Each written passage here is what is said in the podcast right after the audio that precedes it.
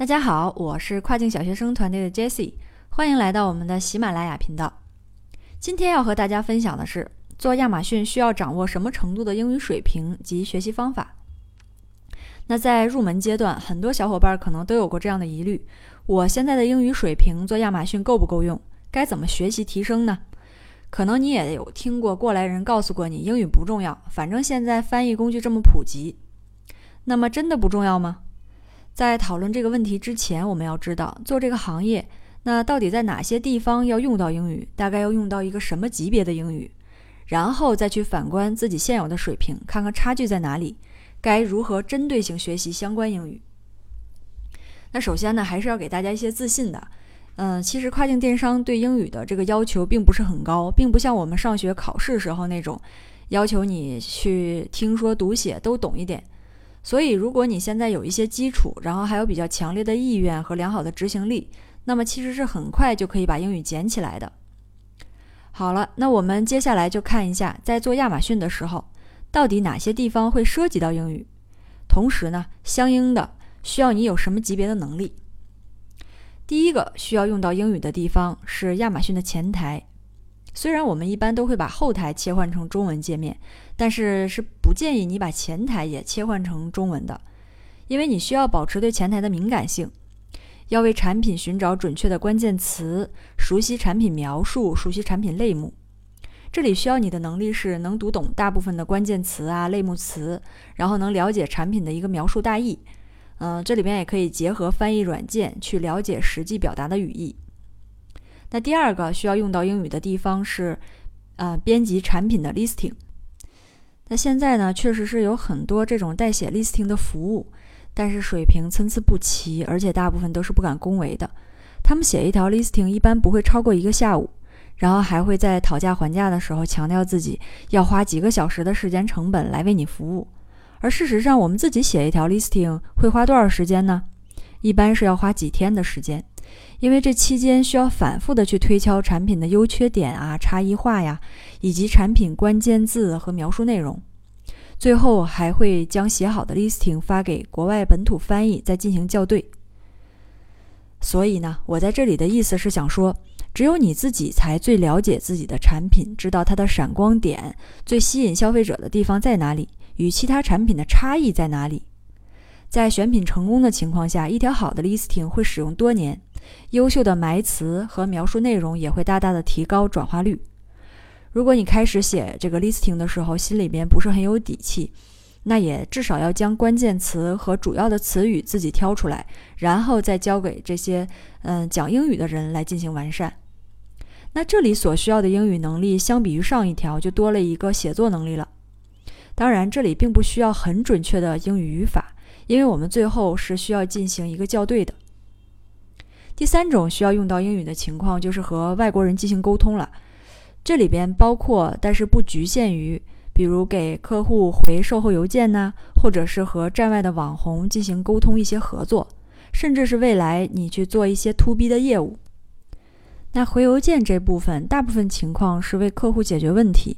其实最重要的并不是你有多高的表达水平，而是第一要快，第二要真诚，让客户有非常好的体验感。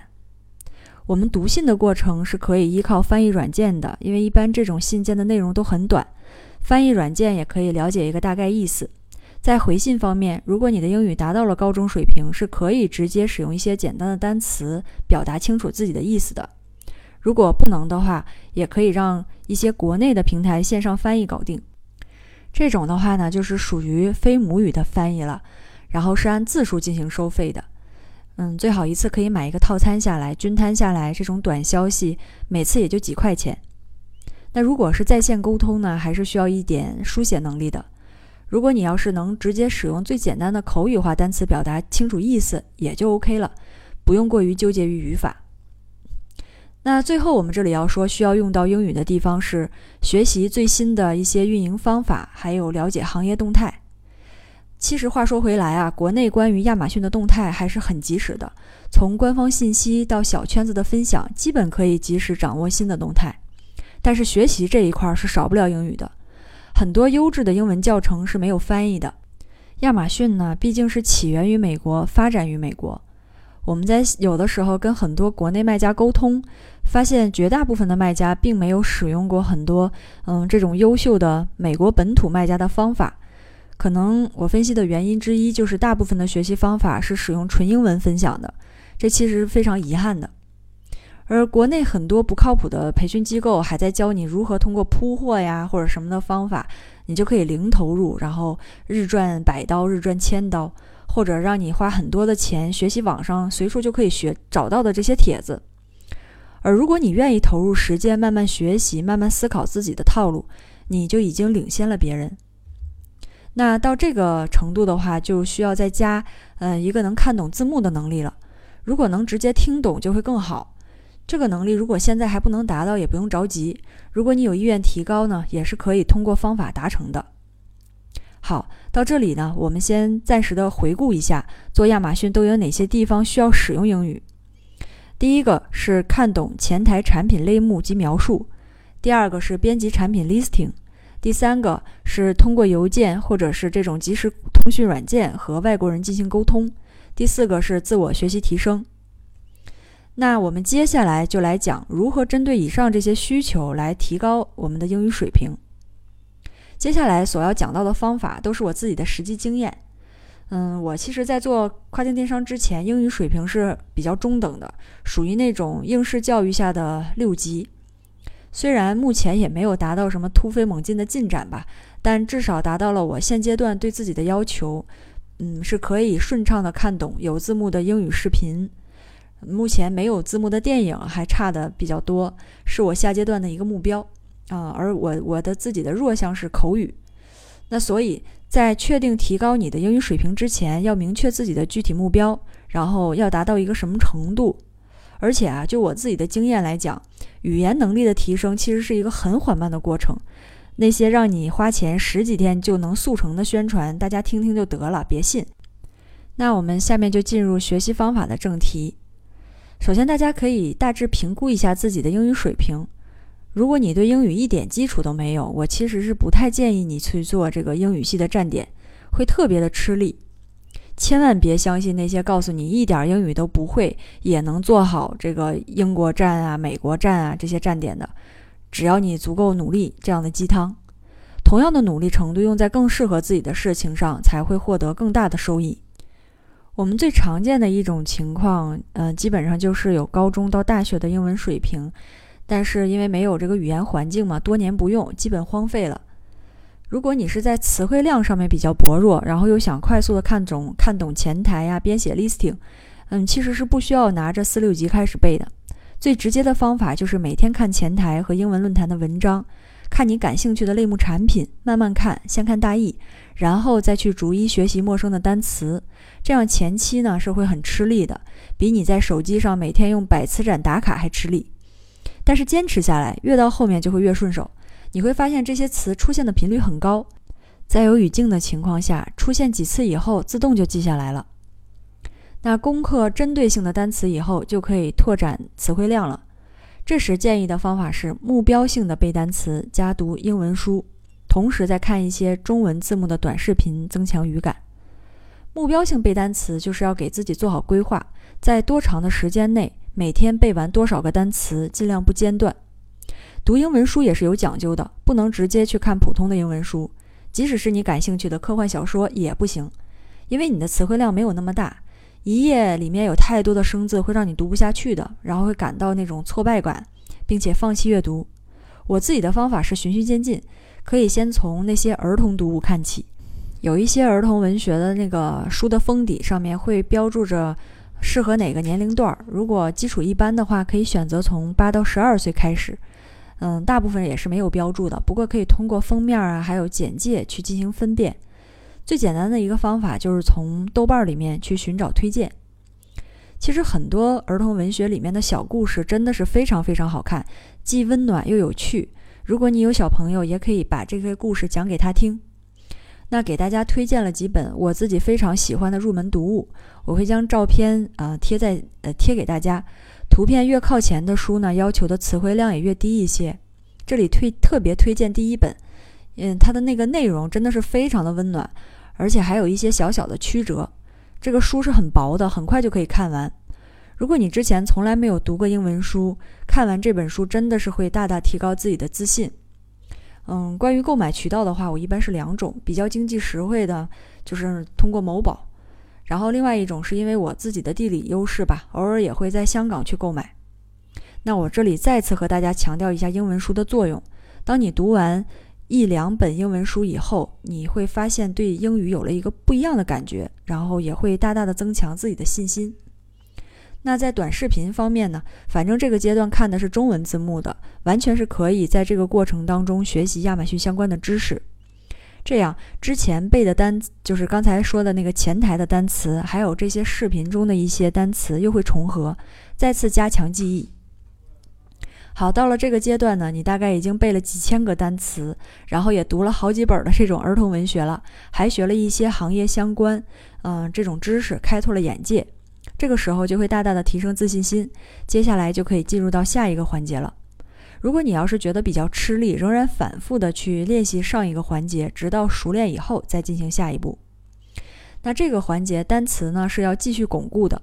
这个阶段推荐一本用英文解释的单词书，里面的英文方法很棒，然后会把很多之前学的单词串起来，还有一些课后的练习题。我同样呢也会将这本书的图片贴在说明里面。至于英文书呢，这个时候大家可以慢慢的过渡到自己喜欢的类别了。如果遇到不懂的单词，不要一个字一个字的去查，先去看整篇的意思。如果要是把这个思路打断了，就失去了乐趣了。如果你要是遇到了启发比较大的书，也可以去反复的读。读书的话，不是在于数量，而是在于精。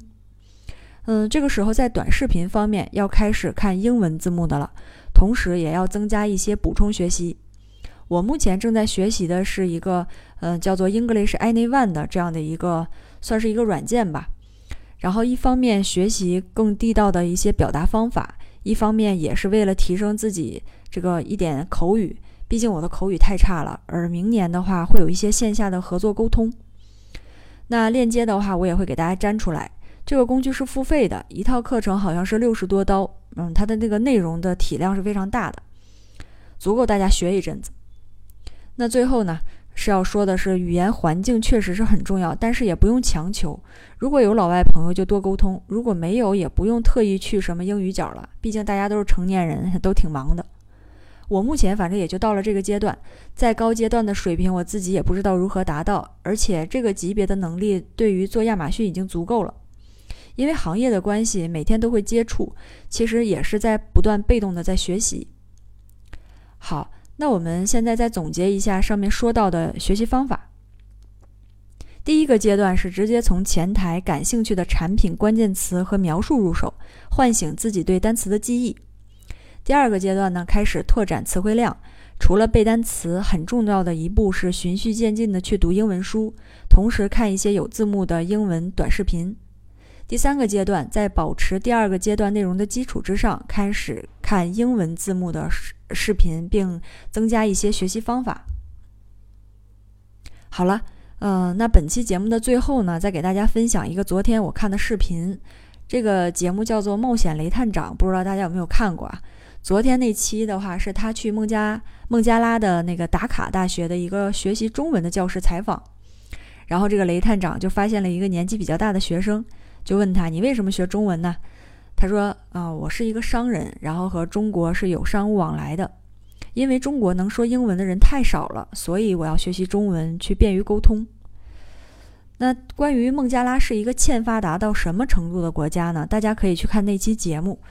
我当时感触比较深的是，就是目目前中国其实是处在一个超高速的发展时期，然后和世界的互通呢也达到了一个非常高的程度。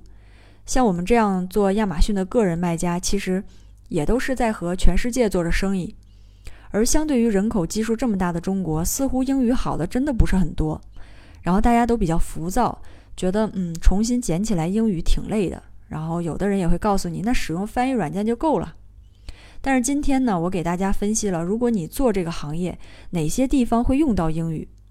那么，在别人去用翻译软件的时候，你已经在学习更深入的选品和运营方法了。嗯，也有可能通过这些学习找到了更适合自己的道路。那么，你是不是就脱颖而出了呢？嗯，其实现在随手获取的这种碎片化信息越来越廉价，而深入思考和学习的能力将越来越有竞争力，而且无价。好，以上就是今天的分享。如果你有更好的关于学习行业的英语的方法，欢迎和大家分享。感谢大家的收听，我们下期再见。